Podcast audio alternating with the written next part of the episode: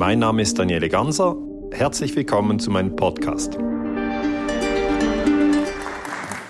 Ja, guten Abend, meine sehr verehrten Damen und Herren. Ich möchte mich äh, zuerst ganz herzlich bedanken bei Dominik Graf, der diesen Tag möglich gemacht hat. Dominik Graf ist ein sehr kluger Mann, ist ein sehr erfolgreicher Geschäftsmann, äh, aber darüber hinaus hat er etwas, was eigentlich fehlt in der Schweiz. Er hat Mut.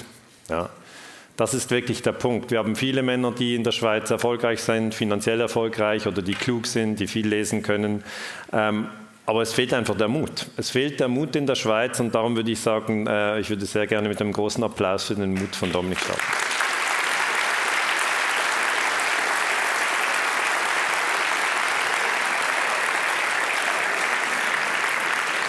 Auch wenn wir diese ganzen schwierigen Themen bearbeiten, wir haben über, über Plastik äh, in den Ozeanen gesprochen, also Plastik in Kombination mit Chemikalien in den Ozeanen. Wir haben darüber gesprochen, äh, was denn die Ursachen von Krebs sind. Wir hatten jetzt den Vortrag von Richard Gage ähm, über die Terroranschläge vom 11. September. Wenn wir über diese schwierigen Themen sprechen, ist es ganz wichtig, dass wir uns kurz äh, beruhigen und sagen, ja, haben wir denn die Versammlungsfreiheit und haben wir die Redefreiheit? Und das Gute ist, wir haben das. Also wir können uns hier versammeln, wir können uns austauschen. Äh, und das ist auch das, was wir hier heute in Basel nutzen. Wir nutzen die Versammlungsfreiheit, wir nutzen die Redefreiheit, um eigentlich zusammen ins Gespräch zu kommen, um Informationen auszutauschen. Und für mich ist es eine speziell große Freude, in Basel zu sprechen, weil ich habe in Basel meine Ausbildung gemacht. Das heißt, ich habe hier in Basel, äh, wann war das? 2001, ja, im September, meine Doktorarbeit gemacht. Das ist also gleich über die Brücke, über den Rhein und dann rauf, da ist die Universität Basel, da habe ich im Geschichtsbereich meine Doktorarbeit gemacht, übrigens zum Thema Terrorismus im September 2001. Ich habe auch an der Universität Basel mein Geschichtsstudium abgeschlossen. Ich habe vorher in Basel am Holbein-Gymnasium 92 war das, glaube ich, meine Matur gemacht und vorher war ich zwölf Jahre in Basel in der Rudolf Steiner Schule. Ich habe am historischen Seminar hier in Basel ein paar Jahre unterrichtet, äh, bis es dann schwieriger wurde und ähm, ja, insgesamt war das eine spannende Zeit und ich verdanke Basel viel und ich finde es gut, dass wir immer noch die Redefreiheit haben. Ein, ein, spannender Moment in meinem Studium war, als ich 1993 ein Buch von Noam Chomsky gelesen habe. Und in diesem Buch stand, ich glaube, nach dem Gesetz ließ sie mich sehr, mit sehr gutem Recht äh, jeder amerikanische Präsident seit dem Zweiten Weltkrieg öffentlich anklagen. Alle waren sie entweder ausgesprochene Kriegsverbrecher oder in ernsthafte Kriegsverbrechen verwickelt. Also 93, da war ich, ja, da war ich 21 Jahre alt, ähm, war Neustudent Geschichte und habe das so angestrichen. Ich habe mir dort schon gemerkt, die wirklich spannenden Bücher muss man außerhalb von der Uni äh, lesen. Und dann habe ich mich gefragt, warum wird das an der Uni so nicht unterrichtet? Also wir hatten ja Geschichtsprofessoren, habe ich gedacht, ja, hat jetzt irgendein Professor von den amerikanischen Präsidenten als Kriegsverbrecher gesprochen und dann war das nie der Fall. Ich habe nachgedacht, vielleicht kommt das im nächsten Semester, ähm, kam aber nie. Und dann habe ich mir gesagt, vielleicht übertreibt ja auch Noam Chomsky, ja, vielleicht hat er sich da falsch informiert, vielleicht macht er Scherze. Und dann habe ich dann gemerkt, ich möchte das selber prüfen. Bin dann selber nach Boston geflogen, ans MIT, wo Noam Chomsky unterrichtet, habe mit ihm über die Sachen gesprochen und habe sehr, sehr viel auch von den amerikanischen Forschern gelernt, wie ich auch sehr viel von Richard Gage gelernt habe. Ich denke, es ist sehr wichtig, dass wir verstehen, dass es in den USA eine Friedensbewegung gibt. Noam Chomsky gehört meiner Meinung nach dazu, Richard Gage gehört meiner Meinung nach dazu. Und ich habe dann in meiner Arbeit eigentlich sehr, sehr viel diesen Daten genommen, habe mich zuerst gefragt, Kriegsverbrecher. Ja, ein Verbrechen, wie ist denn das? Und dann bin ich zurückgegangen in die Basics, weil ich schaue sehr, sehr gern Fußball und im Fußball ist das übersichtlich. Also äh, einige können sich erinnern an das WM-Finale 2006, das ist jetzt zwölf Jahre her. Und da hat Frankreich gegen Italien im Finale gespielt und Zinedine Zidane war damals mein, mein Fußball-Idol. also ich fand ihn einfach ausgezeichnet gut, weil er hat so gut gespielt und auch wenn er mal gefeilt wurde, ist er nicht lange rumgelegen, sondern ist gleich aufgestanden und hat weitergespielt. Und dann hat Zinedine Zidane in diesem WM-Finale unglaublich eigentlich dem Italiener einen Kopfstoß verpasst. Ja. Was der Italiener vorher zu ihm gesagt hat, weiß man nicht. Ja. Aber der hat ihn gereizt. Und jetzt ist im Fußball die ganz klare Regel, wenn Sie einen anderen Spieler äh, mit einem Kopfstoß oder einen mit einem Faustschlag bearbeiten, dann gibt es eine rote Karte. Okay? Das, die Regeln sind klar im Fußball und wenn jemand gegen diese verstößt, dann gibt es eine rote Karte. Dann habe ich mir überlegt, okay, ja, warum gibt es das in der Politik nicht? Und ich möchte jetzt mit Ihnen eigentlich dieses Fußballsystem, ähm, rote Karte, mal bei den Politikern durchgehen.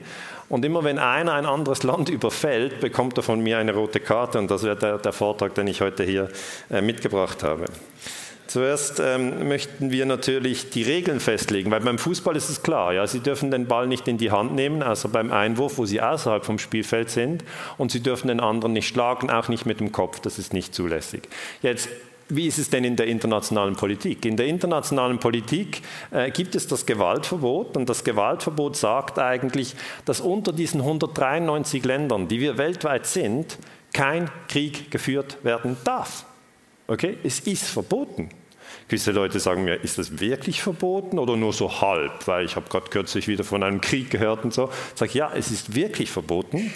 Und es ist seit 1945 verboten. 1945 wurde das erste Mal in der Menschheitsgeschichte, also Sie können sagen, in den letzten 2.000, 3.000 Jahren, die wir überblicken, hat man 1945 nach den großen Verwüstungen des Zweiten Weltkriegs gesagt, hey Leute, so können wir nicht weitermachen, jetzt verbieten wir den Krieg. Und dann hat man die UNO gegründet, die Weltfriedensorganisation, und hat in der UNO-Charta festgelegt, dass der Einsatz von Gewalt in der internationalen Politik nicht mehr erlaubt ist. Internationale Politik heißt einfach das Verhältnis von einem Land zu einem anderen Land. Und konkret heißt das in der UNO-Charta, alle Mitglieder unterlassen in ihren internationalen Beziehungen jede gegen die territoriale Unversehrtheit oder die politische Unabhängigkeit eines Staates gerichtete oder sonst mit den Zielen der Vereinten Nationen unvereinbare Androhung oder Anwendung von Gewalt. Also gekürzt heißt das, alle Mitglieder, das sind alle 193 Länder, unterlassen in ihren internationalen Beziehungen jede Anwendung von Gewalt. Das ist das jetzt geltende Völkerrecht. Ja. Das heißt, Präsident Bush darf nicht den Irak bombardieren. Er darf es nicht. Und es wird natürlich in der Bevölkerung immer ein riesen ja, Verwirrung gestiftet. 11. September, Massenvernichtungswaffen, was auch immer. Man erzählt uns sehr, sehr viele Lügen. Und das Wesentliche ist, dass wir uns eigentlich im 21. Jahrhundert auf dieses Gewaltverbot äh, besinnen sollten, denn dann haben wir eine Chance, friedlicher, ja, friedlicher durchs 21. Jahrhundert zu gehen. Wir müssen wissen, im 20. Jahrhundert hatten wir 100 Millionen Tote durch Kriege. Das ist nur Wahnsinn. Das ist Wahnsinn. Und die Frage ist, ja, gibt es denn auch äh, legale Kriege, wenn ja eigentlich alle Kriege jetzt illegal sind? Und da kann ich äh, darauf hinweisen, dass es nur zwei legale Kriege gibt, nämlich das erste Verteidigung. Okay. Im Moment haben wir in Syrien Krieg. Ja. Die USA und Frankreich etc. bombardieren Syrien. Assad darf sich wehren. Okay? Das ist Verteidigungskrieg. Das darf man. Das Zweite ist, ein Krieg mit einem UNO-Mandat ist auch erlaubt. Okay, da sitzt also der Sicherheitsrat zusammen und gibt ein Mandat, dann darf man Krieg führen. Alle anderen Kriege sind illegal. Das ist übrigens mein Buch Illegale Kriege, das ist also ein Vortrag mit Product Placement. Ähm, Sie haben das Buch Illegale Kriege, wo ich einfach die ganzen Kriege durchgehe. Da haben Sie noch mehr Details, wenn Sie das interessiert. Und das Recht auf Selbstverteidigung ist in der UNO-Charta im Artikel 51 äh, festgehalten. Diese Charta beeinträchtigt nicht im Falle eines bewaffneten Angriffs gegen ein Mitglied, Mitglied ist immer ein Staat, ähm, das naturgegebene Recht zur individuellen oder kollektiven Selbstverteidigung. Also individuell heißt einfach alleine und kollektiv heißt mit jemandem anderem. Also Syrien hat kollektiv die Russen eingeladen für die Selbstverteidigung. Jetzt, die Vision ist eigentlich klar, das wären jetzt also einfach die Fußballregeln. Respekt für das UNO-Gewaltverbot. Das sind die Fußballregeln. Und jetzt gehen wir mal durch die Geschichte. Ich nehme Sie ein bisschen mit auf eine Weltreise. Äh, wir gehen ein bisschen nach Kuba, wir gehen nach Syrien, wir gehen nach Irak, wir gehen auch nach Vietnam. Ich kann die einzelnen Themen nicht vertiefen, ja, sondern es, es geht relativ zügig durch, einfach damit Sie mal sehen, wer alle mal eine rote Karte äh, verdient haben äh, ja, hätte. Das war nicht so perfektes Deutsch. Wer alle, welche Politiker eigentlich eine rote Karte erhalten bekommt. Nochmals, man, man muss es nochmal greifen. Welche Politiker eigentlich mit Rot vom Platz geschickt hätten werden müssen? Okay, gut. Das war ein guter Start. Zuerst mal Adolf Hitler. Das ist ja einfach, oder? Adolf Hitler, der bekannteste Kriegsverbrecher, Angriff auf Polen. Jetzt muss man sagen, 1939 gab es die UNO-Charta ja noch nicht. Ja? Aber ähm, man hat trotzdem gesagt, also auf Befehl von Hitler greift Deutschland am 1. September 1939 Polen an, dann die Benelux-Länder und Frankreich. Und nach dem Krieg gab es einen Prozess. Ja? Und auf der Anklagebank saßen natürlich diejenigen Deutschen, die noch lebten äh, und Hitler lebte nicht mehr. Er hat sich am, am Schluss des Krieges durch Selbstmord das Leben genommen. Das heißt, er konnte gar nicht bei den sogenannten Nürnberger Prozessen verurteilt werden. Jetzt müssen Sie wissen, dass die Amerikaner damals die Anklage geführt haben und der anklagende Jurist aus den USA heißt Robert Jackson. Äh, und Jackson hat gesagt, mit dieser gerichtlichen Untersuchung wollen vier der mächtigen Nationen, das sind also USA, das ist Russland, das ist Frankreich und Großbritannien, die Siegermächte, der größten Drohung unserer Zeit entgegentreten dem Angriffskrieg. Ja, man hat also gesagt, ein Angriffskrieg, wenn ein Land ein anderes angreift, ist das die größte, das ist das schwerste Verbrechen unserer Zeit. Ja. Und das ist tatsächlich so, weil Kriegsverbrechen, da wird unterteilt zwischen Verbrechen in einem Krieg, also wenn Sie ein Schulhaus bombardieren, ist das ein Kriegsverbrechen. Aber der Angriff, überhaupt einen Krieg auszulösen, das ist eigentlich das größte Verbrechen. Also Angriffskrieg wurde ganz klar von den Amerikanern damals ähm, als schwerstes Verbrechen überhaupt definiert. Die Vernunft der Menschheit verlangt, dass das Gesetz sich nicht genug sein lässt, geringfügige Verbrechen zu bestrafen, die sich kleine Leute zu Schulden äh, kommen lassen. Also vielleicht kennen Sie das, wenn Sie falsch parkiert haben, äh, haben Sie sicher einen Strafzettel. Ähm, sondern dass man eigentlich auch mächtige man muss sagen, Männer in der Regel bestraft.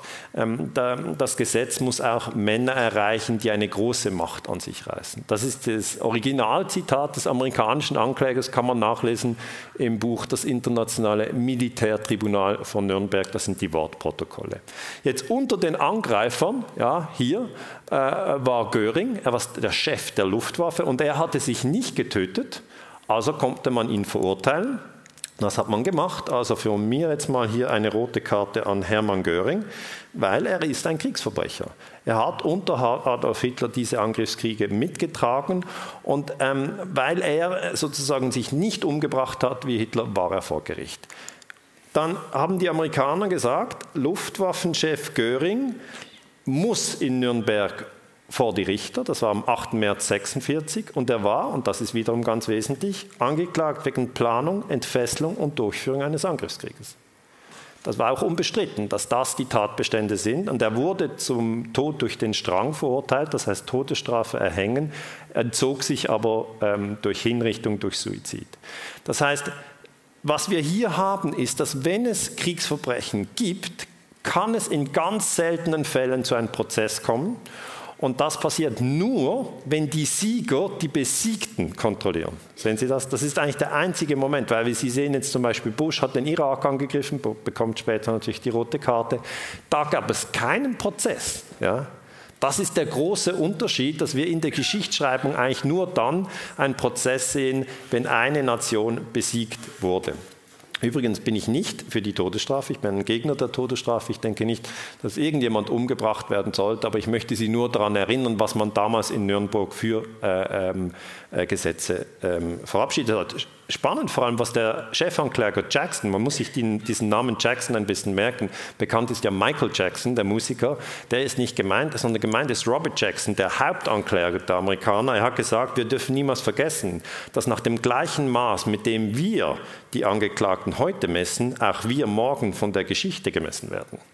Und das ist natürlich so. Also ich bin jetzt Historiker, ich, ich schaue mir das an, wie wurden denn die deutschen Kriegsverbrecher ähm, sozusagen äh, eingeschätzt, beurteilt und verurteilt und was müsste man mit den heutigen Politikern machen. Und da komme ich wieder zurück auf das Zitat von Noam Chomsky, der eben sagt, dass die meisten amerikanischen Präsidenten Kriegsverbrecher sind Und tatsächlich, wenn Sie die Fakten anschauen, hat Chomsky ein, ein, ein, ein he's, making a very good uh, point. Also er hat da wirklich, äh, ist eine brisante Aussage. Ja, ich weiß schon, dass das eine brisante Aussage ist, und ich höre schon das Geole in den Medien, wenn es dann heißt, Ganz hat gesagt, die amerikanischen Präsidenten sind Kriegsverbrecher. Aber wir müssen halt durch die Daten durchgehen.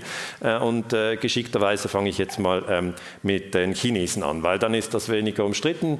Nehmen wir doch äh, Mao Zedong. Ja, Mao Zedong Sie wissen es, er ist am 7. Oktober 1950 in Tibet einmarschiert. Jetzt ist das, wie Sie sich erinnern, ein Verstoß gegen die Regel, die wir vorher gerade definiert haben. Ein Land darf nicht in einem anderen Land einmarschieren. Das war ja die Regel, die wir gesagt haben. Das ist die UNO-Charta, die wurde 1945 unterschrieben. Natürlich, man kann sagen, das moderne China wurde erst 1949 gegründet. China kam aus diesen ganzen Kriegswirren heraus und dann 1950 heißt noch der Angriff auf Tibet. Tibet. Die wesentliche Frage hier unter den Historikern ist, war Tibet damals ein selbstständiger Staat? Meiner Meinung nach ja. Aber wenn Sie chinesische Historiker lesen, werden Sie äh, andere Ansichten haben. Die werden dann argumentieren, Tibet war immer unser, wir haben es uns zurückgeholt. Okay, das ist dann eine andere Analyse. Die ähm, Tibeter haben dann einen Appell an die UNO gemacht, weil die UNO-Charta eben das verbietet, dass ein Land in einem anderen Land einmarschiert. Aber dieser Appell wurde nicht gehört. Okay? Und äh, dann kam es zu einem Volksaufstand 59, also die Invasion äh, neun Jahre vorher. Und dann bei diesem Volksaufstand haben versucht, die Tibeter sich zu wehren, aber die wurden einfach niedergeprügelt und der Dalai Lama, äh, sehr bekannt hier auch in der Schweiz, ist ins Exil gegangen. Sie sehen aber immer, dass es sehr schwierig ist, ja, oder der Bundesrat, die Regierung hier in der Schweiz tut sich schwer mit einem Treffen mit dem Dalai Lama, weil sie natürlich Angst haben, dass die Wirtschaftsbeziehungen der Schweiz zu China beeinträchtigt werden, wenn man jetzt sagen würde, die Besetzung von, China, äh, von Tibet durch China ist illegal. Ja, das hören Sie also praktisch nicht nicht, weil man möchte hier die Geschäfte nicht gefährden. Aber weil ich ja Historiker bin und in dem Sinn keine Produkte habe, die ich nach China exportiere, ist mir das eigentlich egal, ähm, sondern ich, ich, sage Ihnen hier einfach, wie die Lage ist. Also hier gibt es auf jeden Fall die Analyse, dass, Ki, dass Tibet ein eigenständiger Staat war. Das ist äh, sehr wichtig. Und das ist vom Wissenschaftlichen Dienst des Deutschen Bundestages im 1987 bestätigt worden. Der wissenschaftliche Dienst, wenn Sie das nicht kennen, das ist eigentlich ähm, der Think Tank, der für den Bundestag arbeitet. Die Politiker sind ja manchmal oder oft äh, schlecht informiert und dann können die sich kundig machen ja, und den wissenschaftlichen Dienst fragen, wie, wie, sieht das eigentlich aus völkerrechtlich, wie sieht das aus äh, historisch. Und der wissenschaftliche Dienst hat ganz klar gesagt, Tibet war eigenständig. Darum, meine erste rote Karte geht an Mao. Nein, die zweite. Entschuldigung, die zweite rote Karte, die geht an Mao. Der Angriff auf Tibet war illegal, das ist das Fazit meiner Forschung. Mao Zedong ist daher ein Kriegsverbrecher. Ich weiß, dass natürlich schwierig ist, dieses Wort Kriegsverbrecher, aber ich habe ja nur gesagt, wir nehmen einfach die Regeln wenn sie in einem anderen Land einmarschieren, sind sie ein Kriegsverbrecher. Das heißt nicht, dass sie als Mensch in all ihren Eigenschaften böse sind. Das meine ich gar nicht. Ja? Jeder Mensch hat sehr viele Seiten, aber das geht nicht. Das ist wie wenn man eine Vergewaltigung macht, daneben aber wunderbar mit Orchideen umgehen kann das kann man ja auseinanderhalten. Aber die Vergewaltigung geht nicht. Der Angriff auf ein anderes Land geht nicht, weil viele Menschen in China natürlich Mao äh, bewundern und nicht alle übrigens, aber ähm, äh, die dann sagen, was, jetzt nennst du ihn einen Kriegsverbrecher? Und ich sage ja, wegen der Invasion von Tibet. Ähm, China wurde nicht äh, bestraft für diese Intervention, weil äh, Großbritannien das verhindert hat.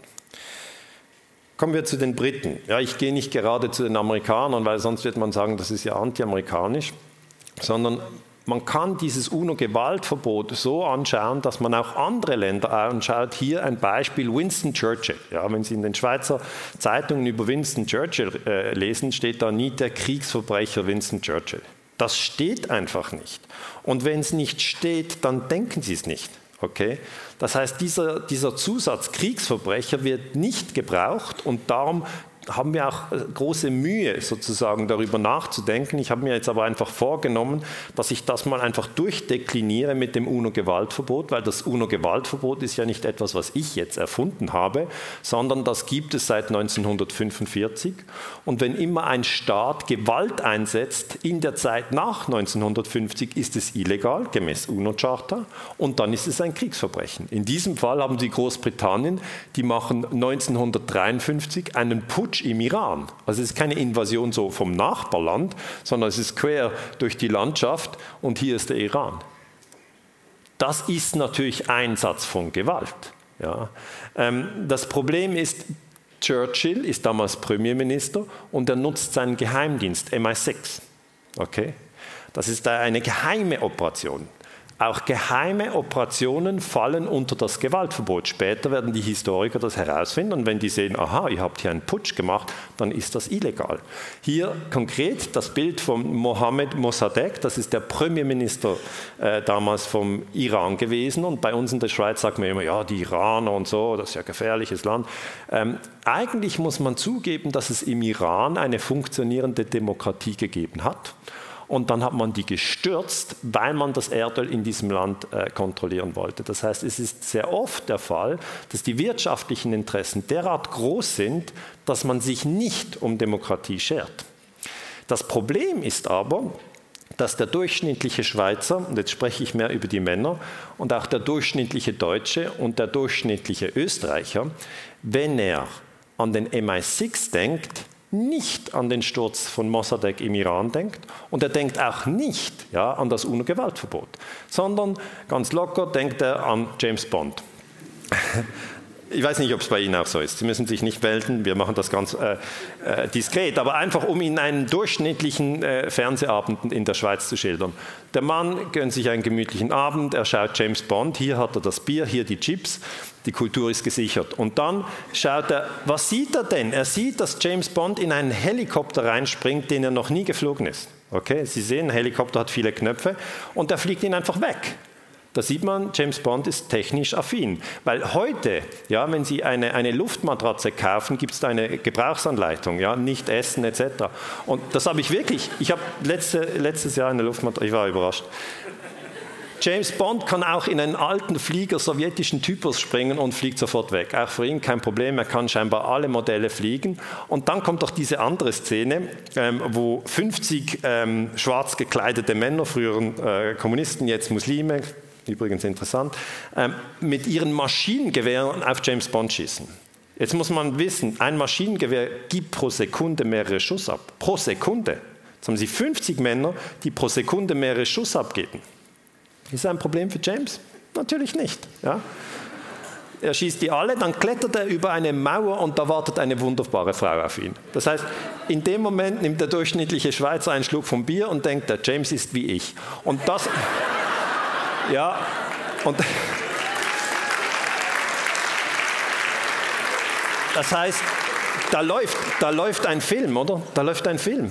Man muss zur Verteidigung der Männer sagen, dass sie sagen, sie sind Männer sind realistisch, sie sagen, der ist wie ich, wenn ich mehr Zeit für mein Training hätte, oder?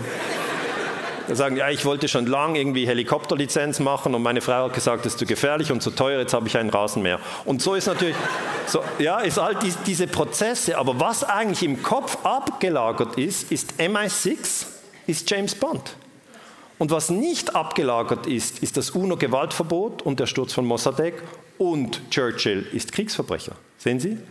Das heißt, indem man die Gedanken steuert, und das wird gemacht, wir bezahlen für diese Propaganda selber am Kino oder beim Fernseher, das heißt, über diese Propaganda verwirren wir uns selber. Und es ist ein vorrangiges Ziel der Friedensbewegung, dass wir unsere Sprache zurückbekommen, dass wir uns getrauen zu sagen, Churchill ist ein Kriegsverbrecher. Und dass wir sagen, James Bond, das ist nur ein Schauspieler. Okay? Und dass wir diese Dinge auseinanderhalten können. Also das Gewaltverbot heißt, alle Mitglieder unterlassen in ihren internationalen Beziehungen jede Anwendung von Gewalt. Churchill hat dieses Gewaltverbot gebrochen und darum, Sie sind nicht überrascht, gibt es von mir eine rote Karte für Churchill. Churchill selber kümmert sich nicht, weil er ist ja schon verstorben. Aber was mich interessiert ist, wurde denn Großbritannien verurteilt? Nein, weil, und das ist ein ganz wichtiger Punkt, Großbritannien mit Vetomacht im Sicherheitsrat sitzt. Sehen Sie das? Im UNO-Sicherheitsrat haben Sie eine Gruppe von Ländern, nämlich fünf, und diese fünf werden nie verurteilt. Warum? Weil sie Vetomächte sind. Und das ist schon überraschend, wenn man sich wenig mit internationaler Politik ähm, äh, befasst, kann man das nicht verstehen. Aber wenn Sie ein bisschen tiefer in die Materie eindringen, sehen Sie, die USA sind im Sicherheitsrat, also Trump, wenn Sie so wollen. Trump ist der bekannteste Politiker weltweit heute, auf jeden Fall. Dann Putin, Russland ist auch im Sicherheitsrat. Putin ist der zweitbekannteste Politiker weltweit. Ja, es ist nicht Doris Leuthard. Und, und, und wenn Sie die, die Reihe durchgehen, sehen Sie, ja, danach äh, kommen die Chinesen mit Xi Jinping und dann kommen die Franzosen mit Macron und Großbritannien mit Theresa May. Wenn diese fünf Länder, irgendeines von diesen fünf Ländern, ein anderes Land überfällt, müsste der Sicherheitsrat zusammenkommen und eine rote Karte zeigen. Macht er aber nicht, weil niemand sozusagen die rote Karte gegen sich selber zeigen will. Sehen Sie den Mechanismus? Das ist eigentlich das, was ich beklage, dass die UNO eine gute Charta hat, aber einen schlechten Sicherheitsrat. Kommen wir ähm, zu Eisenhower. Eisenhower ist jetzt der erste amerikanische Präsident, den ich äh, anschaue. Eisenhower hat zusammen mit Churchill ähm, den Putsch gemacht im Iran 53. Also für das bekommt er eigentlich selber auch eine rote Karte. Aber wenn man jetzt nur eine hat, habe ich sie den Briten gegeben, weil ich würde sagen, sie waren die treibende Kraft. Und dann kann man schauen, dass Eisenhower gesagt hat, jetzt haben wir die Iraner so gut gestürzt, hat super funktioniert, jetzt machen wir das mit den Kubanern. Das heißt, auch Eisenhower hat gegen das Gewaltverbot verstoßen und sein Ziel war es eben, Fidel Castro zu stürzen. Hier ein Bild von Eisenhower. Ähm, er hat am 17. März 1960 äh, zugestimmt, dass die CIA eine äh, geheime Armee aufbaut und diese sozusagen in, Florida rekrutiert, um dann im April 61 Kuba anzugreifen. Jetzt, auch wenn Sie nicht viel von internationaler Politik verstehen, kennen Sie ja schon das Gewaltverbot. Und das Gewaltverbot, hier Kuba, hier die USA, erlaubt es diesem großen Land nicht, ein kleines Land anzugreifen. Man darf es nicht tun. Fidel Castro ähm, wusste, dass dieser Angriff kommt und er hat ihn überlebt. Das ist ja das Interessante an Fidel Castro. Also nicht in jedem Fall führt ein illegaler Angriff auch zum Sturz der Regierung. Ja, also das, was im Iran funktioniert hat, hat in Kuba nicht funktioniert. Die rote Karte gibt es aber trotzdem. Weil wenn jetzt Sinedin Sidan den Kopfstoß macht und der andere trotzdem noch gehen kann danach, bekommt er trotzdem die rote Karte. Sie sehen das System? Also ein Angriff ist ein Angriff, auch wenn er scheitert. Also Eisenhower meiner Meinung nach ein Kriegsverbrecher. Die USA aber wurden nicht verurteilt im Sicherheitsrat, weil sie Vetomacht sind. Das heißt, das gleiche Muster, das Sie schon bei Großbritannien gesehen haben. Sie müssen jetzt aber wissen, dass wenn Sie in den USA sagen, Eisenhower ist ein Kriegsverbrecher, oder auch wenn Sie in der Schweiz an einem Gymnasium sagen, Eisenhower ist ein Kriegsverbrecher, dann werden Sie schräg angeschaut. Ja, sagen Kriegsverbrecher, das Hitler, aber dann gab es keine mehr. Das ist aber eine falsche Analyse, sondern Kriegsverbrecher hat es immer wieder gegeben, nur die modernen Kriegsverbrecher die kontrollieren die Medien und die schauen sehr genau darauf, dass wir nicht von Kriegsverbrechern sprechen, wenn wir über sie sprechen. Das ist ein wichtiger Punkt. Eisenhower hat übrigens die Macht im Weißen Haus abgegeben. Im Januar 61 zog Kennedy ins Weiße Haus ein. Und man kann natürlich sagen, Kennedy hat ja dann die Invasion gemacht. Das liegt dann am Historiker, wie er das jetzt sozusagen ähm, äh, beurteilt. Ich beurteile das so, dass die Grundintention von Eisenhower ausging. Darum hat er die rote Karte verdient. Kennedy hat die Invasion nur halbherzig durchgeführt. Er hat zum Beispiel die Flugzeugträger in der Nähe gehabt, hat dann aber keine weiteren äh, Unterstützungsflüge angeordnet, was er durchaus tun hätte können. Jetzt, was ist mit den Kubanern? Die Kubaner wussten ja, dass sie angegriffen werden, und zwar wurden sie zuerst bombardiert von amerikanischen B-26 Flugzeugen. Weil wenn sie eine Invasion einer Insel machen, aus der Militärstrategie ist das eine eiserne Regel, müssen zuerst die Luftwaffe ausschalten, weil sonst die Luftwaffe die Schiffe äh, versenkt, mit der die Invasion der Insel gemacht werden. Jetzt dieser B-26-Bomber ist hier mit amerikanischem Kennzeichen ausgestattet. Der Amerikaner, das CIA, also der amerikanische Geheimdienst, wollte aber die Sache geheim halten. Was hat man also gemacht? Man hat gesagt, ähm, wir zeichnen die Flugzeuge ähm, Kennzeichnung um. Wir machen die amerikanische Kennzeichnung weg und machen die kubanische drauf. Und dann behaupten wir, die Kubaner hätten sich selber bombardiert. Ja, Sie lachen jetzt, aber ich war wirklich hier an der Universität Basel vor, ja, jetzt bin ich 46, das ist schon mehr als 20 Jahre her, als ich das in den Protokollen des Sicherheitsrates gelesen habe. Ich habe gedacht, das kann ja nicht sein. Aber nichts ist zu dreist, um nicht in der Politik versucht zu werden. Hier der kubanische Botschafter in der UNO, während Kuba bombardiert wird. Im April 61 sagt er, das ist ein illegaler Angriffskrieg. Und natürlich hat er 100% recht. Und natürlich hätte der Sicherheitsrat sofort die Amerikaner verurteilen müssen. Schwere, schwere rote Karte, also sofortige Intervention, Platzverweis. Ist nicht passiert. Was hat der amerikanische Botschafter gesagt? Stevenson, links im Bild, hat gesagt, wir haben nichts damit zu tun. Also erstens wird gelogen wie gedrückt. Und zweitens hat er behauptet, äh, kubanische Piloten, die angeblich aus Castros Streitkräften desertiert waren, hätten vor dem Verlassen des Heimatlands das eigene Land mit Bomben eingedeckt. Völlig abgefahrene Story. Ähm, da hat man das äh, Flugzeug also umgemalt, hier Flagge von Kuba und äh, FAR draufgeschrieben, das heißt Fuerzas Armadas Revolucionarias, was einfach so viel heißt wie ich bin ein Flugzeug von Castro. Und das hat aber nur die CIA angemerkt. Ja? Das ist wenn, wie wenn sich jemand hier von Basel, vom FC Basel, vom Fußballclub, ein T-Shirt von Young Boys von Bern kauft und beim nächsten Spiel einfach so ein Eigentor macht und sagt, blöd gegangen. Aber die Spieler, wissen Sie, das ist der Unterschied zur internationalen Politik. Im Fußball würde es auffallen, okay?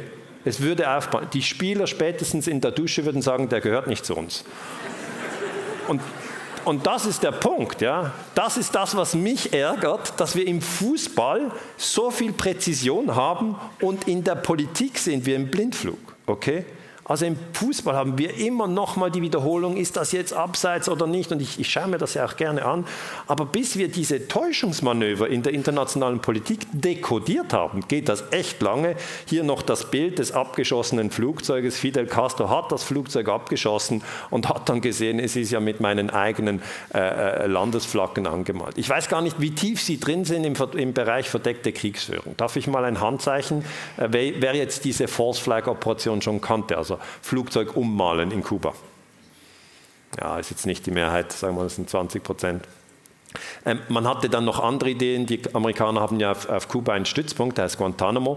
Dann haben gesagt, wir könnten ja ein amerikanisches Schiff auf Guantanamo in die Luft sprengen und sagen Fidel Castro was um dann eine Invasion äh, zu ermöglichen. Oder man gesagt, man könnte Flugzeuge in die Luft bringen, dann ersetzen mit Drohnen, also das echte Flugzeug wieder landen und dann in der Öffentlichkeit eine Geschichte bringen und sagen, in diesem Flugzeug sind Studentinnen, die gehen nach Südamerika und wollen, wollen dort den armen Menschen helfen. Und dann über Kuba würde man es in die Luft sprengen und sagen, Fidel Castro was. Und gleichzeitig würde man einen Hilferuf absenden, der von den internationalen äh, Medien aufgefangen würde. Dann würde man sagen, Fidel Castro hat Studenten Studentinnen abgeschossen. Und da haben wir die Dokumente darüber, das ist Operation Northwoods, das wurde nicht ausgeführt, aber einfach um Ihnen zu erklären, wie die Militärs denken. Okay? Die Militärs denken in, in Sieg. Kategorie Sieg, das ist die oberste Kategorie. Und um den Sieg zu erreichen, darf man töten und täuschen. Okay? Das müssen Sie immer verstehen, sonst können Sie die internationale Politik nicht verstehen. Es geht nicht um Wahrheit, es geht nicht um Liebe, sondern es geht um Macht in der internationalen Politik. Und wir werden immer wieder getäuscht. Und wenn uns das irgendwann mal klar wird, ja, dann werden wir auch Fragen stellen und sagen, Entschuldigung, habt ihr das Flugzeug nicht einfach umgemalt? Ja? Solange wir uns das nicht vorstellen können, hat der andere freie Fahrt. Wenn wir uns das vorstellen können, können wir diese Fragen stellen und sagen, habt ihr das Flugzeug umgemalt? Habt ihr das Schiff selber in die Luft gesprengt? Okay, Sie haben es begriffen. Kommen wir weiter. Johnson.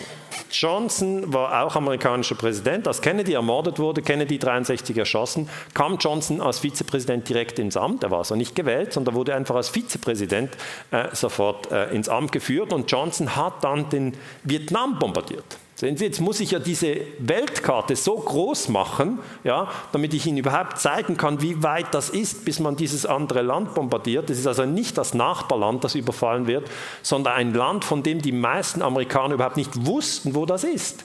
Sie wussten es nicht. Johnson hat am 4. August 1964 mit der Bombardierung von Vietnam angefangen. Der Krieg endete 1975. Wir haben drei Millionen Tote, darunter 58.000 US-Soldaten. Das heißt, stellen Sie sich mal die, die Größe des Verbrechens vor. Ja, der greift ein anderes Land an. Wir haben elf Jahre Krieg. Es ist ein Riesenverbrechen. Es ist natürlich die Frage, wenn in den Schweizer Medien über Johnson geschrieben wird oder in, in der Süddeutschen Zeitung, steht dann der Kriegsverbrecher Johnson, der Vietnam überfallen hat, äh, blablabla, kann man irgendwas danach noch schreiben, ähm, äh, hat einen neuen Grabstein bekommen oder irgendwie sowas, aber das steht nie. Es steht nie der Kriegsverbrecher Johnson. Können Sie eine Datenbankanalyse machen? Finden Sie nicht. Und wenn Sie sie irgendwo finden, dann heißt es schon, no, nein, das darf man doch nicht sagen. Ähm, ich bin jetzt der Meinung, wir brauchen diese Bezeichnung, wir müssen sie benutzen, weil sonst können wir uns nicht orientieren. Ja. Ähm, Johnson hat übrigens den Krieg mit einer Lüge begründet. Das heißt, die meisten Kriege beginnen mit einer Lüge. Er hat gesagt, es gab einen Angriff auf das amerikanische Kriegsschiff Maddox, das im Golf von Tonkin war. Heute wissen wir, das war eine Lüge. Das heißt, auch hier massive Lüge, massive Verbrechen gegen das Völkerrecht, kein Respekt gegenüber dem UNO-Gewaltverbot und die Menschen, die leiden, sind immer die Schwächsten. Die Schwächsten, das sind die, die leiden. Die haben doch keine Ahnung, was das UNO-Gewaltverbot ist. Die wissen doch nicht, wer Johnson ist. Die wissen auch nicht, wie das in den amerikanischen Medien dargelegt wird, sondern die wissen nur, dort, wo ich gewohnt habe, ist gerade eine Bombe eingeschlagen. Und das ist das Problem. Wir müssen meiner Meinung nach als Friedensbewegung, ich zähle sie jetzt alle gerade mal als Friedensbewegung, Sie können dann immer noch sagen, nein, ich gehöre nicht dazu, aber einfach, wenn Sie Kriege ablehnen und wenn Sie Kriegspropaganda ablehnen und dann müssen Sie auch ein Verständnis für die Gegenseite entwickeln. Sie müssen verstehen, wie Kriege funktionieren. Sie müssen davon ausgehen, dass Gewalt und Täuschung im Rezept eingebaut ist, weil sonst werden Sie die Dinge nicht durchschauen. Und dann, wenn Sie es erkennen, müssen Sie schnell, zack, die rote Karte zücken und sagen, Johnson ist ein Kriegsverbrecher. Wenn Sie das aber in Ihrem Freundeskreis machen und sagen, du, Johnson war ja eh ein Kriegsverbrecher und sagt, warum eigentlich? Sagen Sie, ja, er hat doch Vietnam angegriffen und das UNO-Gewaltverbot äh, missachtet dann haben Sie eine solide Argumentation. Das heißt nicht, dass das ein angenehmes Gespräch wird. Nächster Punkt. Die Russen. Brezhnev ist einmarschiert in Afghanistan. Sie können sich vielleicht erinnern, 1979 ist hier von der Sowjetunion aus ein Angriff gegenüber Afghanistan äh, passiert. Damals waren diese ganzen Länder, die sich hier befinden, noch Teil der Sowjetunion. Also wenn Sie in den 90er, nein, in den 80er Jahren in die Schule gegangen sind, wie ich, dann kommen Sie einfach hier, UdSSR, ja, und erst später kam Kasachstan, Tadschikistan, Usbekistan. Ähm, das war ja ein bisschen schwierig, das musste man später noch dazu lernen aber zur Zeit der Invasion von Afghanistan war das einfach rot und Afghanistan war ein Nachbarland. Okay? Jetzt wiederum, das UNO-Gewaltverbot sagt ganz klar, die Russen dürfen nicht in Afghanistan einmarschieren. Sind sie aber. Erst 88 hat der Krieg geendet eine Million Tote, davon 15.000 Russen. Wir wissen jetzt, dass die Amerikaner in diesem Krieg die Mujahedin aufgerüstet haben mit Stinger-Raketen. Die CIA und die Saudis haben ganz aktiv die Gegner der Russen äh, in Afghanistan unterstützt. Was war das Ziel? Damit möglichst viele Russen dort sterben und möglichst viele äh, äh sozusagen Afghanen auch sozusagen gestärkt werden in ihrem Widerstand. Das ist das andere Prinzip, das Sie immer wieder finden. The enemy of my enemy is my friend. Der Feind meines Feindes ist mein Freund. Ähm, darum hat äh, Barack Obama in, in, Syrien radikale Dschihadisten unterstützt. Das kann man nicht schnell verstehen, aber in Afghanistan ist Al-Qaida entstanden, ist äh, äh Osama bin Laden äh, unterstützt worden direkt von der CIA. Jetzt das bedeutet, Brezhnev ist auch ein Kriegsverbrecher, er bekommt von mir die rote Karte. Die Frage ist, wurde er verurteilt? Natürlich nicht. Warum nicht? Weil Russland im Sicherheitsrat sitzt. Das heißt, Sie haben immer wieder das gleiche Muster. Wenn Sie im Sicherheitsrat sitzen, werden Sie nicht verurteilt. Sie bekommen keine rote Karte. Das ist so wie wenn ich das aufs Fußballfeld übertrage, könnten einige Spieler sagen, oh, pack, ich habe mit dem Kopf nicht mehr erreicht, aber mit der Faust konnte ich den noch reinmachen und dann kommt der Schiedsrichter und sagt, Handspiel hier, ähm, das Tor zählt nicht, dann würden sie sagen, na, ich bin da im Fußballsicherheitsrat, das Tor zählt. Das heißt, sie könnten sich einfach über alle Regeln hinwegsetzen. Das gäbe natürlich einen Aufschrei äh, unter den Fernsehzuschauern wie mir, aber äh, die meisten, die, die sich nur für Fußball interessieren und das bei der internationalen Politik nicht sehen, ja, da kommt nie ein Aufschrei, weil es ist so kompliziert, irgendjemand bombardiert irgendjemand, sieht nicht durch. Was ihnen aber passieren kann, ist, dass sie als Kriegsverbrecher ein anderes Land überfallen und sie sitzen nicht im Sicherheitsrat. Okay? Das ist eine dumme Sache. Kommen wir zum Punkt 8, Saddam Hussein. Der Irak ist nicht Mitglied im Sicherheitsrat und am 2. August 1990 griff der Irak auf Befehl von Saddam Hussein mit 100.000 Soldaten Kuwait an. Was Saddam nicht bedacht hat, ist, dass er nicht im Sicherheitsrat sitzt. Also wurde er sofort verurteilt. Sind Sie das? Saddam ist natürlich ein Kriegsverbrecher. Ja, er hat schon 1980 einen Angriff auf den Iran gemacht, aber damals in enger Zusammenarbeit mit den USA, also wurde er nicht verurteilt.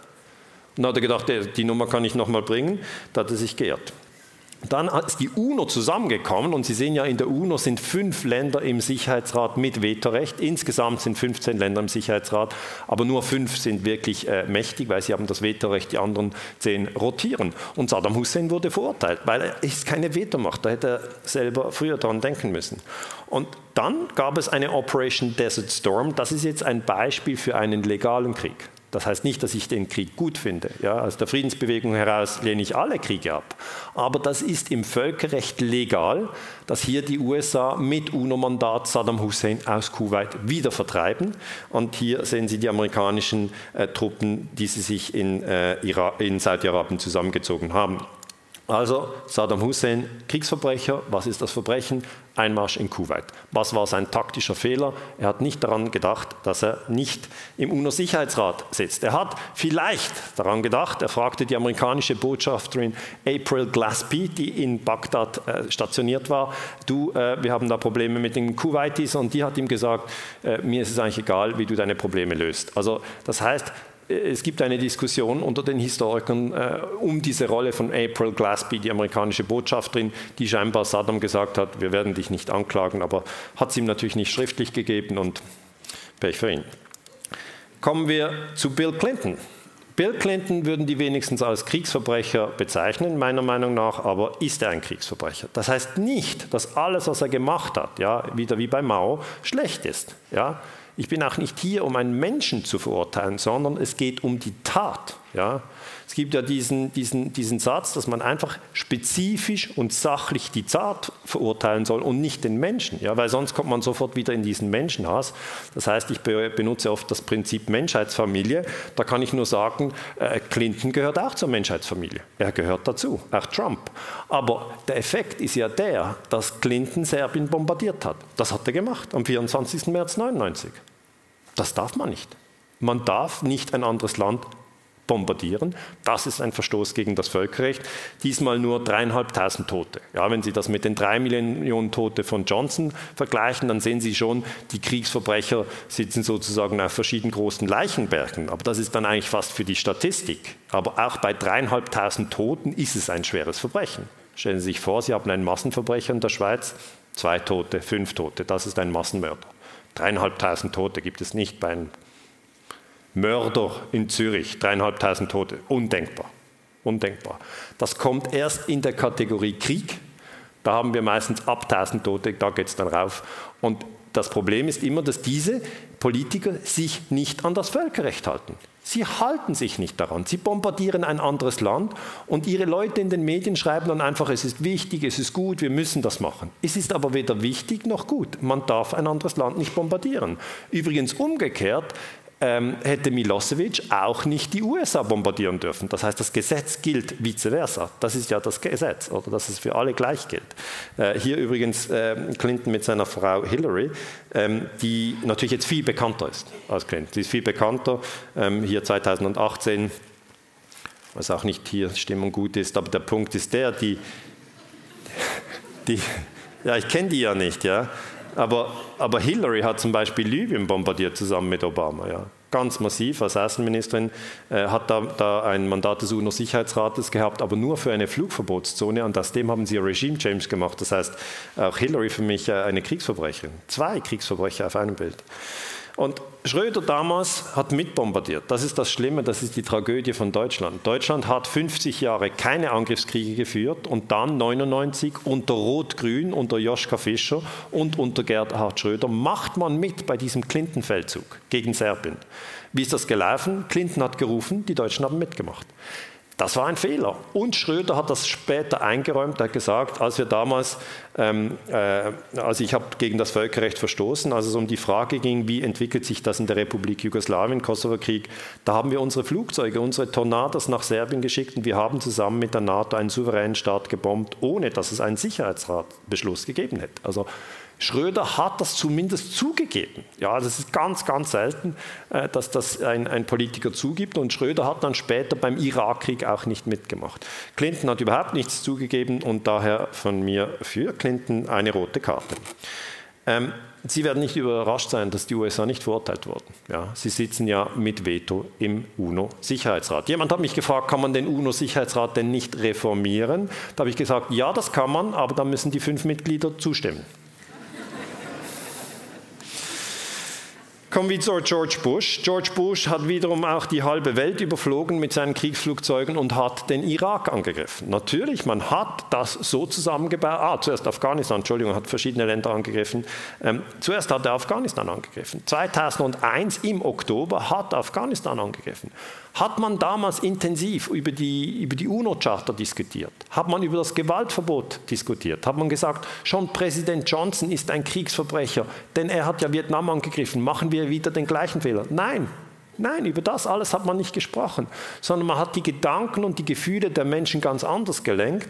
Man hat nämlich gesagt, Osama bin Laden ist in Afghanistan und Osama bin Laden ist zuständig für die Terroranschläge vom 11. September.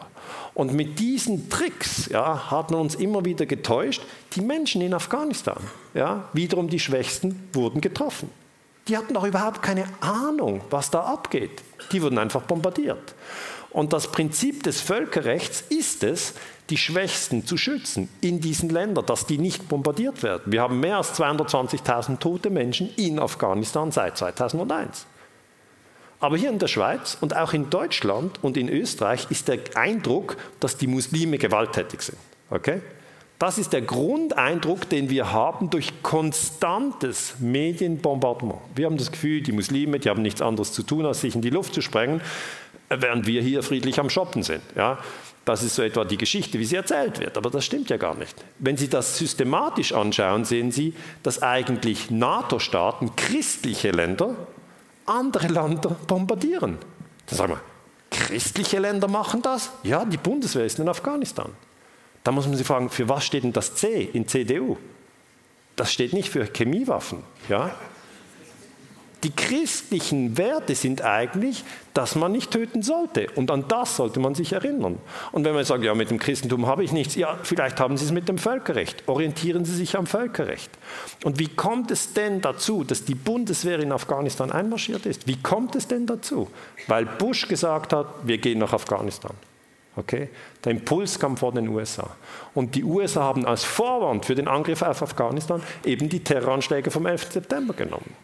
Und da bin ich wirklich froh, dass Richard Gage heute hier ist, dass er uns hier erklärt hat in Basel, wie die Zusammenhänge sind beim 11. September.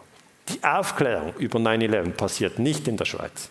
Sie passiert auch nicht in Deutschland und auch nicht in Österreich, sondern sie passiert in den USA. Es sind Männer wie Richard Gage, die darauf hinweisen, dass es hier das WTC 7 gibt, während alle auf die großen Türme schauen. Okay? Das ist wie ein Taschenspielertrick. Die meisten haben das Gesamtbild nicht und darum braucht es Aufklärer. Und Richard Gage hat schon vor vier Jahren gesagt auf ähm, C-SPAN, wir sind mehr als 2200 Architekten und Ingenieure. Äh, jetzt sind sie mehr als 3000, Richard. Right? You're more than 3000 now. Okay. Und wir verlangen eine neue Untersuchung. WTC 7 fiel wie ein Stein, im freien Fall symmetrisch. Die Ursache kann kein Bürobrand gewesen sein, obschon das NIST, das ist das National Institute for Standards and Technology, das eben die Feuerthese präsentiert hat, wie wir eben gehört haben, das behauptet. Alle 81 Säulen müssen gleichzeitig ihre Stabilität verloren haben. Das heißt, das kommt hin und wieder am amerikanischen Fernsehen, das ist C-SPAN, aber es kommt so selten dass es die Leute kaum zur Kenntnis nehmen. Das heißt, die haben diese Information ganz kurz und dann ist sie wieder weg. Und ich habe damals äh, in der Schweiz äh, zusammen mit ETH-Baustatikern das WTC 7 angeschaut und Jörg Schneider und Hugo Bachmann haben mir gesagt, das ist mit größter Wahrscheinlichkeit gesprengt worden. Dann habe ich das im Tagesanzeiger publiziert äh, im Jahre 2008, das ist also jetzt zwölf Jahre her. Und Sie können sich kaum vorstellen, wie viele Probleme man bekommt, wenn man Komisch, ja. Freier Fall, he? haben Sie es gesehen? wie viele Probleme man bekommt, wenn man in der Schweiz eine neue Untersuchung von 9-11 fordert. Wenn man sagt, 9-11 ist nicht geklärt. Man kann nicht auf der Basis eine, eines ungeklärten Terroranschlages andere Länder überfallen. Das verstößt gegen das Völkerrecht. Wenn man das sagt, dann heißt es, Sie sind ein Verschwörungstheoretiker. Okay? Das habe ich mir so oft anhören müssen, ähm, dass ich es wirklich absurd finde.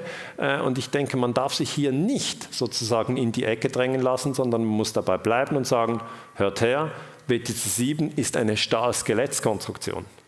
Wenn eine Stahl-Skelettskonstruktion in den freien Fall übergeht, ja, dann muss man im Tiefschlaf sein, um zu sagen, ja, das ist oft so. Ja, ja Stahl-Skelett, nee, das fällt oft zusammen. Ja, stellen Sie sich vor, hier der, der Roche Tower ist das höchste Gebäude der Schweiz. Können Sie wirklich rausgehen? Sie gehen fünf Minuten und Sie sehen den Roche Tower. Wenn der morgen im freien Fall zusammenfällt, dann sagen die Basler nicht, ja, kann es geben, ist eh bald Fasnacht, sondern dann, ja, sondern dann würden wir sagen, jetzt muss die Militärpolizei hin, es müssen die Architekten, der SIA-Verein, alle müssen hin. Das müsste untersucht werden. Man, man kann da nicht einfach den Stahl nehmen und nach China schicken. Ich bin ja ich bin sehr für Recycling, aber in diesem spezifischen Fall war das, war das ein Verbrechen. Bush hat dann auch den Irak angegriffen, ja, wieder, wieder ein Kriegsverbrechen, ja, das, das ist eben das Problem. Wenn Sie die Kriegsverbrecher nicht mit einer roten Karte vom Platz stellen, dann haben die das Gefühl, sie können tun, was sie wollen. Tatsächlich haben sie das gemacht. Es gab schon Menschen, die dagegen protestiert haben. Ja. In Berlin eine halbe Million. Äh, ich habe mit meiner Frau, die hier auch im Raum ist, in, in Bern äh, protestiert. Es haben viele Leute gegen den Irakkrieg protestiert. Ich finde das auch gut. Aber Bush hat sich völlig darüber hinweggesetzt. Die Iraker haben einen hohen Blutzoll bezahlt. Eine Million Tote.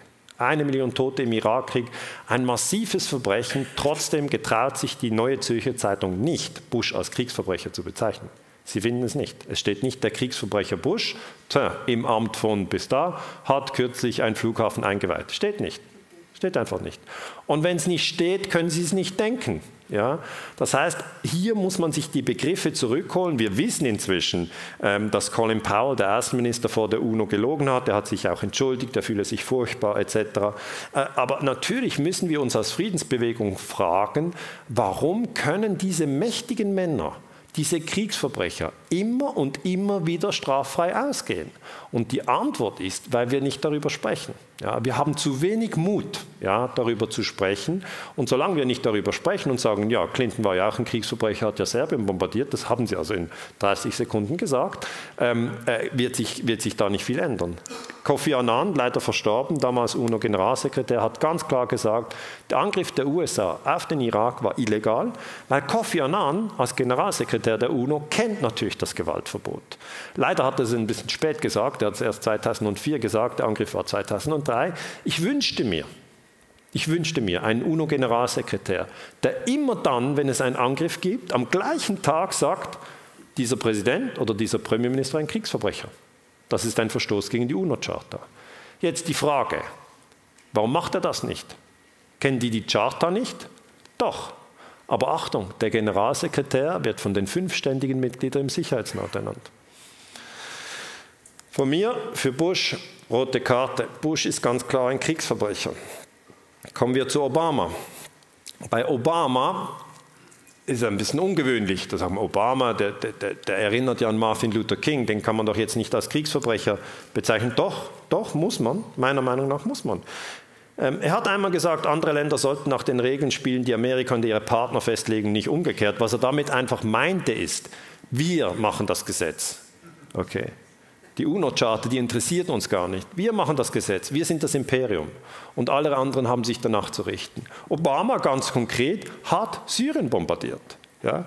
Am 23. September 2014 bombardiert er Syrien. Stellen Sie sich mal vor, wenn am 23. September 2014 Assad die USA bombardiert hätte. Was wäre dann los gewesen? Dann alle gesagt, was? Syrien bombardiert die USA? Die werden noch Probleme bekommen.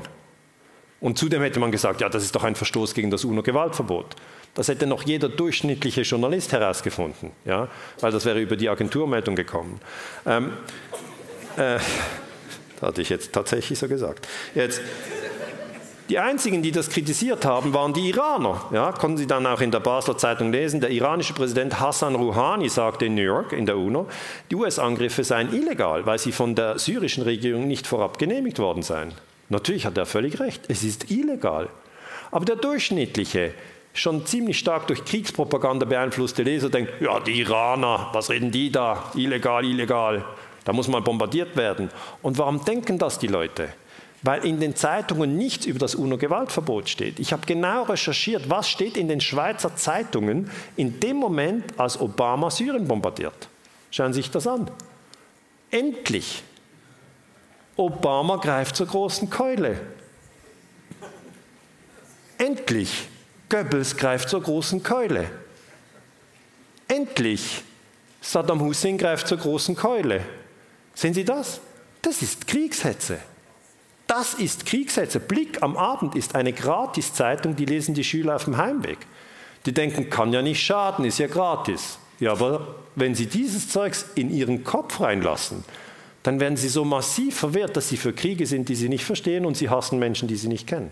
Ja, also Kriegspropaganda ist massiv schädlich. Was auch nicht vielen Leuten klar war, ist, dass Obama schon bevor er Syrien bombardiert hat, geheime Operationen ausgeführt hat und im Rahmen der Operation Timber Sycamore der CIA den Auftrag gegeben hat, in Syrien alle zu bewaffnen, die Assad stürzen wollen.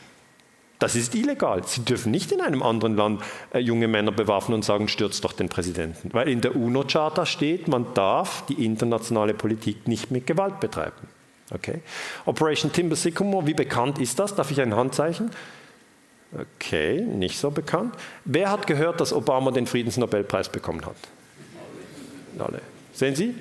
Das heißt, ein Teil hören Sie, Sie können es fast nicht verpassen, Obama Friedensnobelpreis, aber dass er insgeheim Operation Timber Sycamore autorisiert hat und dass es eine illegale Operation ist, die eigentlich ein Kriegsverbrechen ist, das hören Sie nicht. Zum Glück gibt, das ist übrigens die New York Times, die hat das dann 2017 rausgebracht, das ist immer auch ein bisschen später, die Dinge kommen später raus. Ähm, Im Deutschen Bundestag, wiederum der wissenschaftliche Dienst, hat das aber gut analysiert. Die Bewaffnung und Ausbildung paramilitärischer Kräfte stellt einen Verstoß gegen das UNO-Gewaltverbot dar. Ganz klar. Es ist nicht jetzt so, vielleicht darf man das oder vielleicht darf man das auch nicht, sondern das ist einfach verboten und darum ist Obama ein Kriegsverbrecher. Ende der Durchsage. Das heißt nicht, dass Obama in allen Punkten seines Wesens schlecht ist, das sage ich gar nicht. Vielleicht fördert er die erneuerbaren Energien oder tut andere tolle Sachen. Aber der Überfall auf Syrien ja, ist ein schweres Verbrechen. Und dass das nicht thematisiert wird in unseren Medien, zeigt einfach, dass wir in einer völligen verwirrten Welt sind. In den USA andere, die kritisch sich äußern, zum Beispiel Professor äh, Sachs sagt, wir wissen, sie haben die CIA reingeschickt, also Obama hat die CIA reingeschickt, um Assad zu stürzen. Die CIA, Operation Timber Sycamore, genau, er hat den Fachbegriff, wurde von Obama autorisiert, aber nie in der US-Öffentlichkeit diskutiert. Das heißt, auch in den USA ist Timber Sycamore ein Fremdwort. Das läuft alles im Geheimen und das ist der Punkt. Es läuft im Geheimen. Es verstößt gegen internationales Recht, genau, UNO-Gewaltverbot, Völkerrecht, Rebellen in einem anderen Land zu unterstützen, welche die Regierung stürzen wollen. Also 500.000 Tote in sieben Jahren. Wir müssen aus Syrien raus, wir riskieren eine gefährliche Konfrontation mit Russland. Das heißt, es wird manchmal diskutiert, hier auch in den Mainstream-Medien, MSNBC, äh, Jeffrey Sachs, äh, kluger Mann, aber vermutlich äh, wird er nicht mehr eingeladen. Also ähm, Obama, rote Karte wegen dem Angriff auf Syrien. Jetzt wird natürlich gefragt, okay, Gibt es denn nicht den Strafgerichtshof, den International Criminal Court? Den gibt es. Ja, der Internationale Strafgerichtshof ICC in Den Haag ist, und jetzt wichtig, erst seit Juli 2018 für das Verbrechen der Aggression zuständig. Okay, es gibt diesen Strafgerichtshof.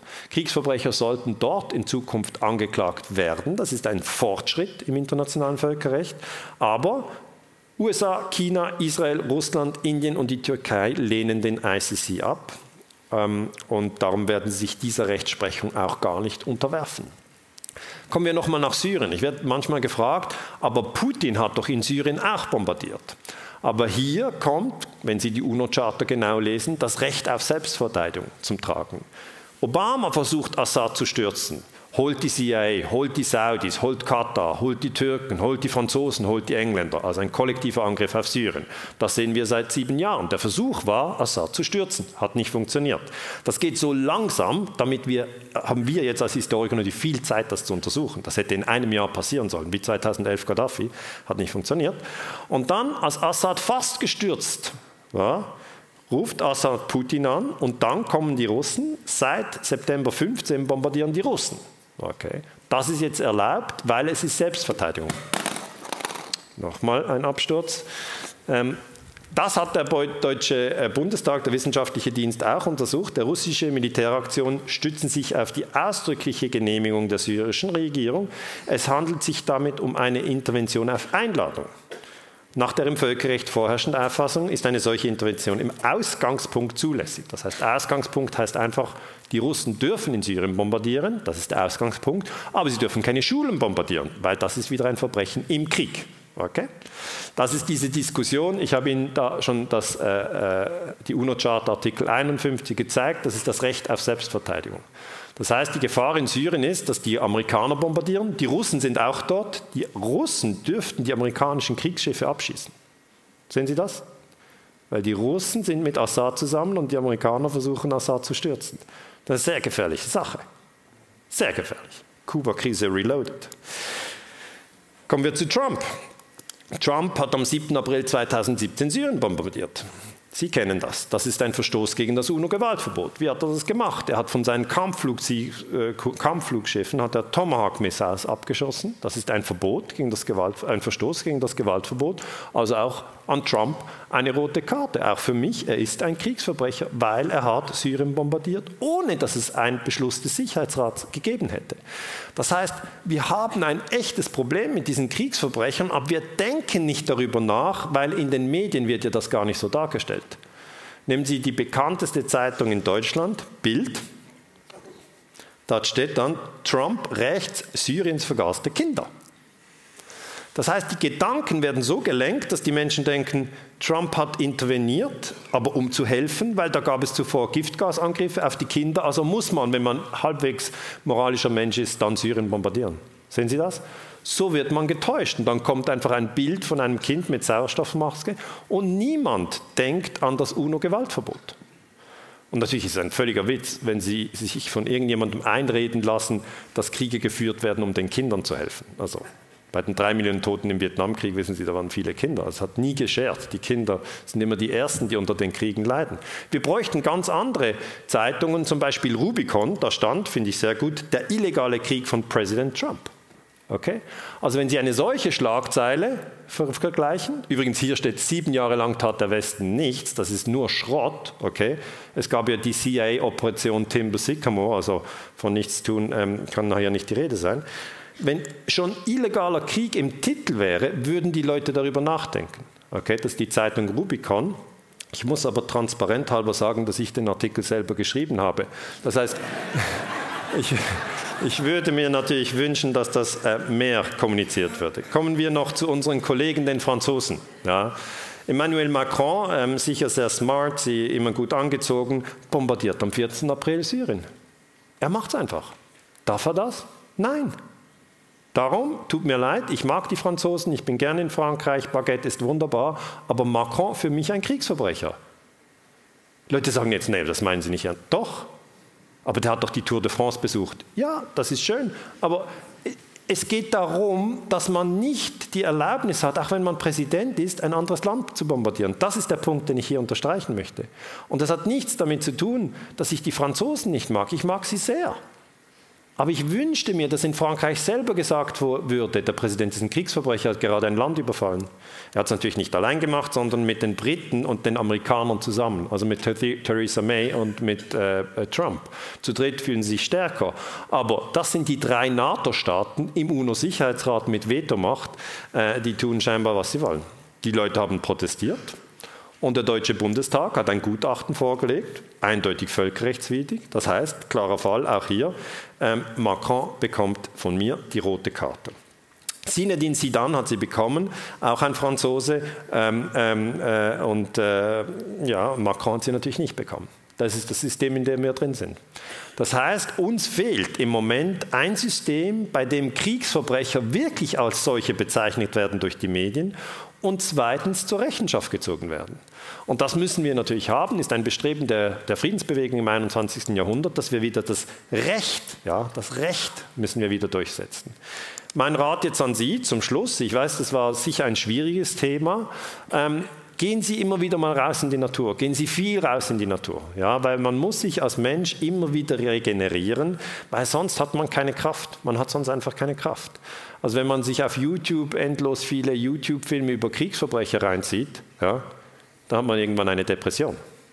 Das heißt, man sollte ein schwieriges Thema anpacken und dann wieder rausgehen und sehen, vieles ist wunderbar.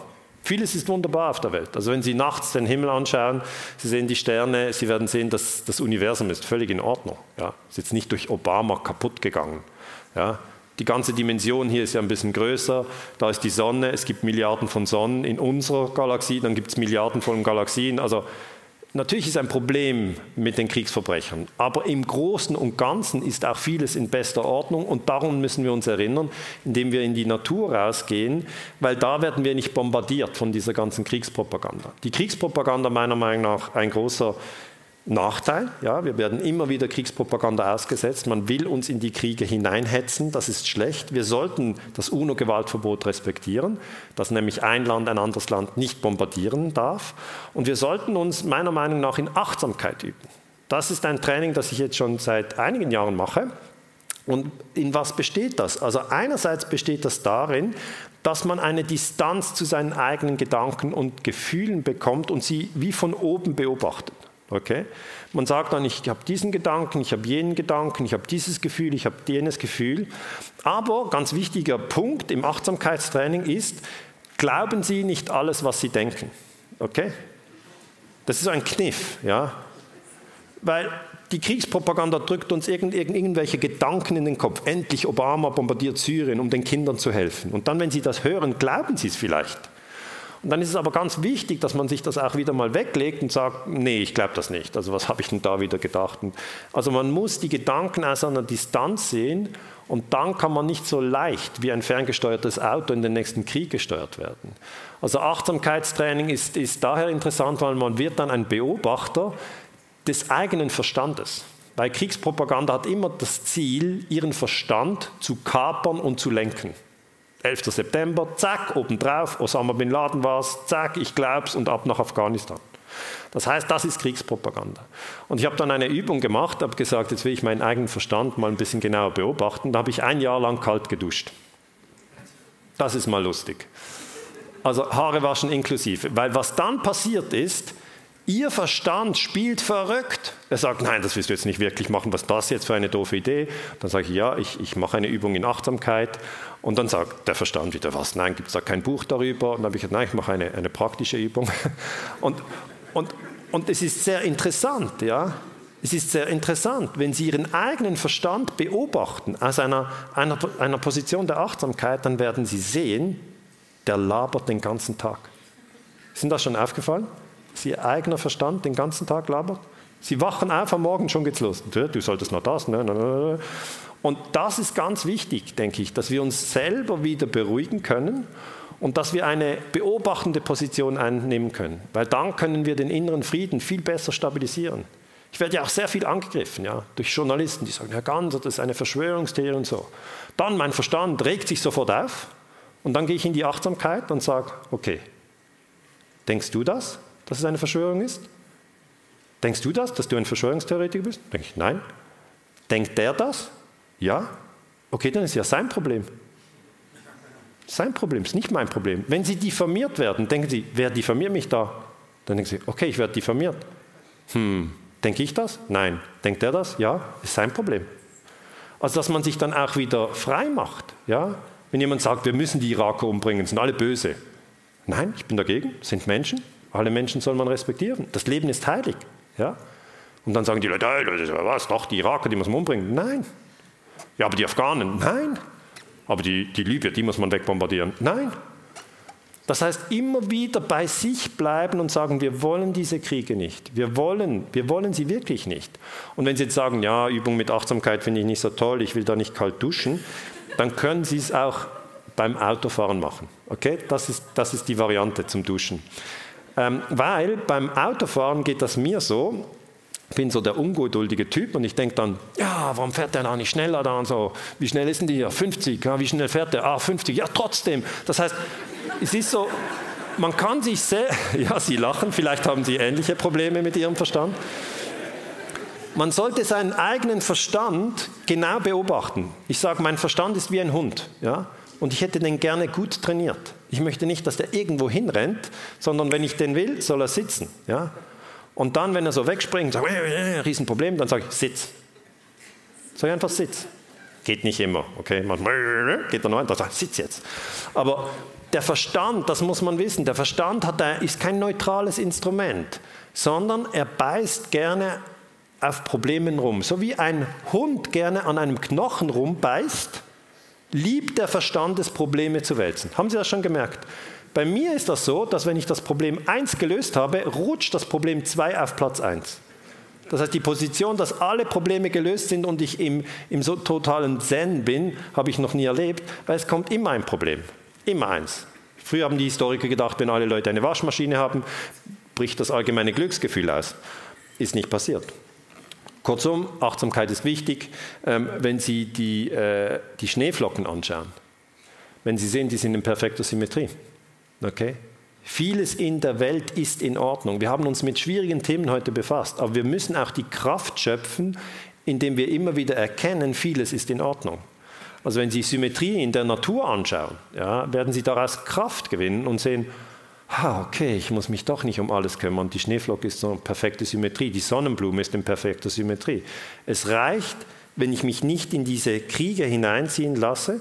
Und darum möchte ich zum Schluss nochmal Dominik ganz herzlich danken, dass er die Friedensbewegung unterstützt, dass er ähm, solche Anlässe ermöglicht, wo man sich einfach auch frei austauschen kann zu diesen verschiedenen Themen. In diesem Sinne wünsche ich Ihnen für, für, für die weiteren Jahre einfach viel Achtsamkeit. Dünkt mich sehr wichtig. Vielen Dank.